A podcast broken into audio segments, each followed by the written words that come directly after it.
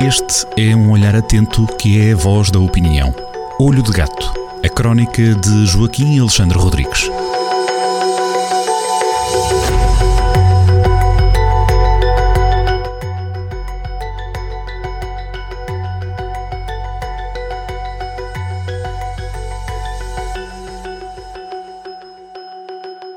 Sejam bem-vindos a mais uma crónica Olho de Gato assinada por Joaquim Alexandre Rodrigues na Rádio Jornal do Centro.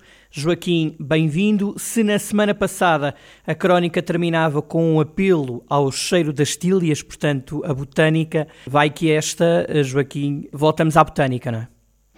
Voltamos à botânica, designadamente a plantas aquáticas, daquelas que se dão bem na água.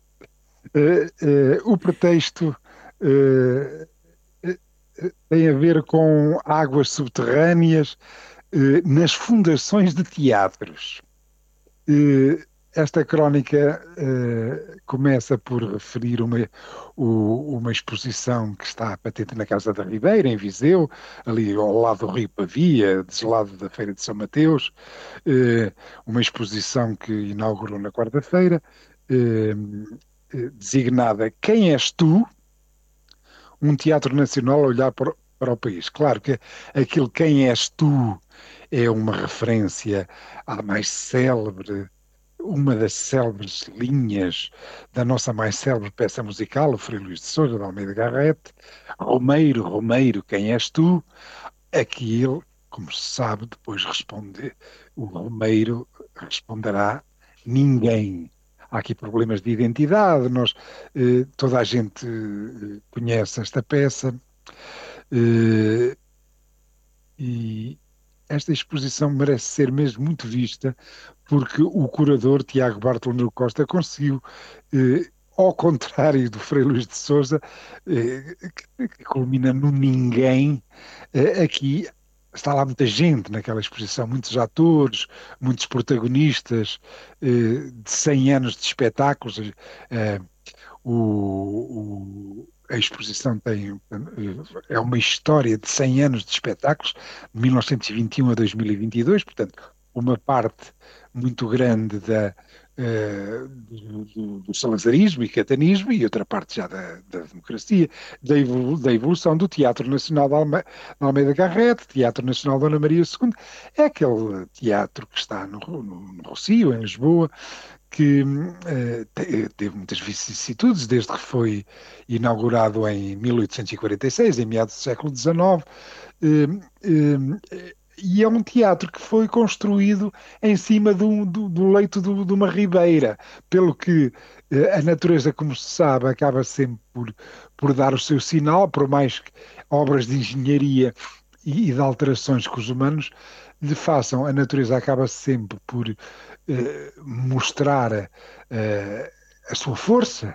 e, e fazer-se lembrar, e é sabido eh, que haver, sendo a construção no, no, leito de uma ribeira, há sempre sarilhos. E o, te, aquele, o Teatro Nacional Dona Maria II, é assim que ele agora é designado, uh, lá nas suas caves, lá naqueles, nos seus menos dois e menos três, uh, consegue-se ouvir lá a correnteza das águas.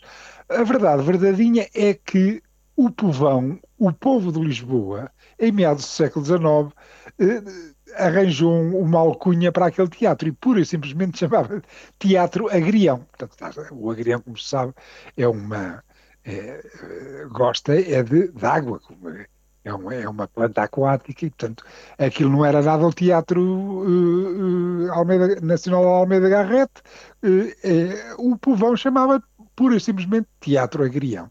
Ora bem, esta, ao, ao, ter constatado isto, portanto, eh, a exposição é muito, aquela exposição que está na Casa da Ribeira e que eu aconselho uma visita atenta e demorada, eh, eh, fez-me lembrar, ao, ao, ao tomar, ao relembrar portanto, esta alcunha de teatro agrião aplicada ao Teatro de Lisboa, fez-me lembrar de, de algumas vicissitudes que aconteceram na reconstrução do Teatro Viriato em Viseu, que também está sobre, eventualmente, um rio subterrâneo, há ali águas, há ali águas subterrâneas complicadas que causaram até alguns percalços na sua reconstrução.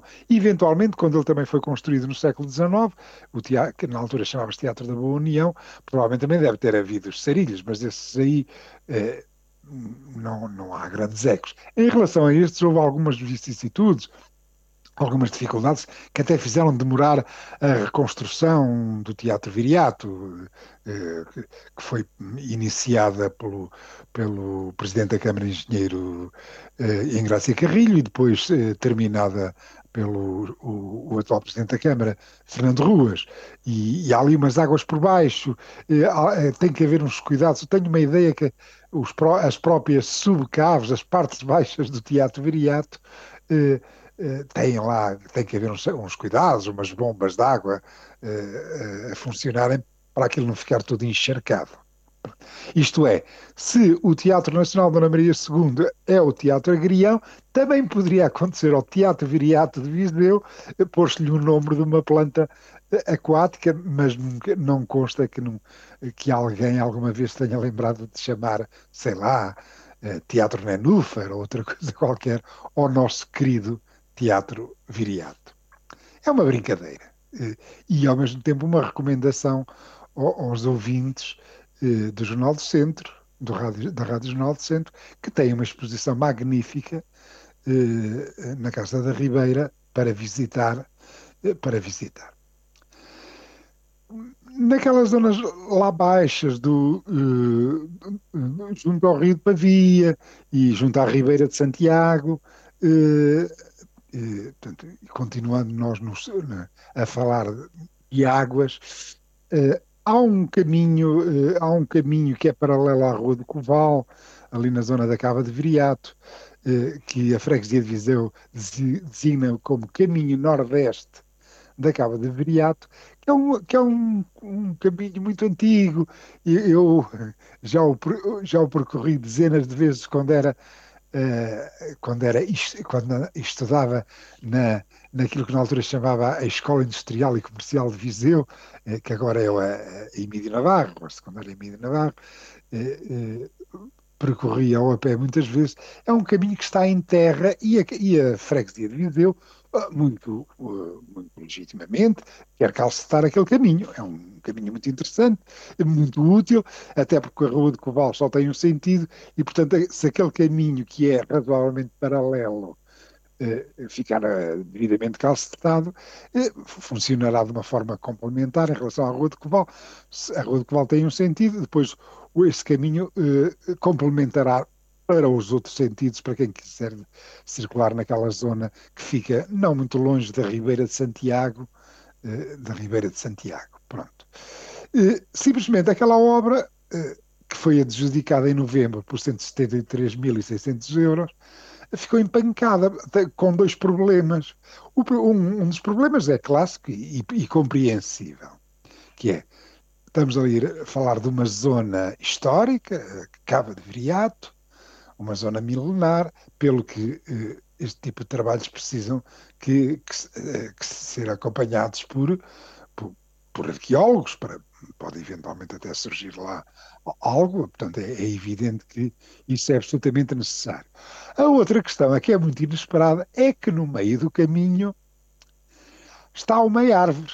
Isto é quase que remete, quase que remete para um poema, salvo do Drummond de Andrade, que no meio do, eh, diz que no meio do caminho eh, meteram uma pedra uh, a estrovar o caminho, qualquer coisa assim. Suponho que há assim um Aqui não é uma pedra que estorva o caminho, é uma árvore. Está uma árvore no meio do caminho e, pelo que se percebe, o, o, o presidente da junta está sobre este problema. Foi-lhe imposta a manutenção de uma árvore no meio daquele caminho. É uma situação absurda. Eu depois até faço uma, uma, uma sugestão ao, ao, meu amigo Diamantino Santos, nós fomos colegas de escola, portanto até está uma liberdade de o tratar por tu nesta crónica, faço-lhe uma sugestão para resolver o problema de uma árvore, que é uma árvore chata, e porquê é que ela é chata? Porque está no meio do caminho que a Junta de Freguesia de Viseu quer calcetar, está no meio do caminho e, pelos modos, não pode ser retirada não, não é, imp, é imposta ao Presidente da Junta a manutenção da árvore no meio do caminho. Uma árvore chata, e eu eh, faço-lhe uma sugestão, mas como é uma brincadeira, convido o, o, os ouvintes depois a lerem a crónica que vai ser publicada no, no sábado pelo Jornal do Centro.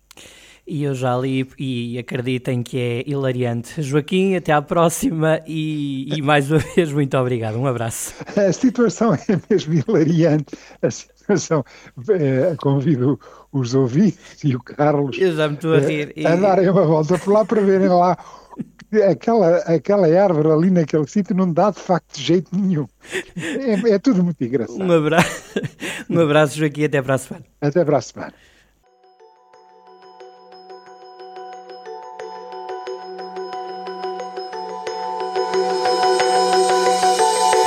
Olho de Gato, a crónica de Joaquim Alexandre Rodrigues, na rádio às sextas-feiras, com repetição nas manhãs de domingo e sempre no digital em jornaldocentro.pt.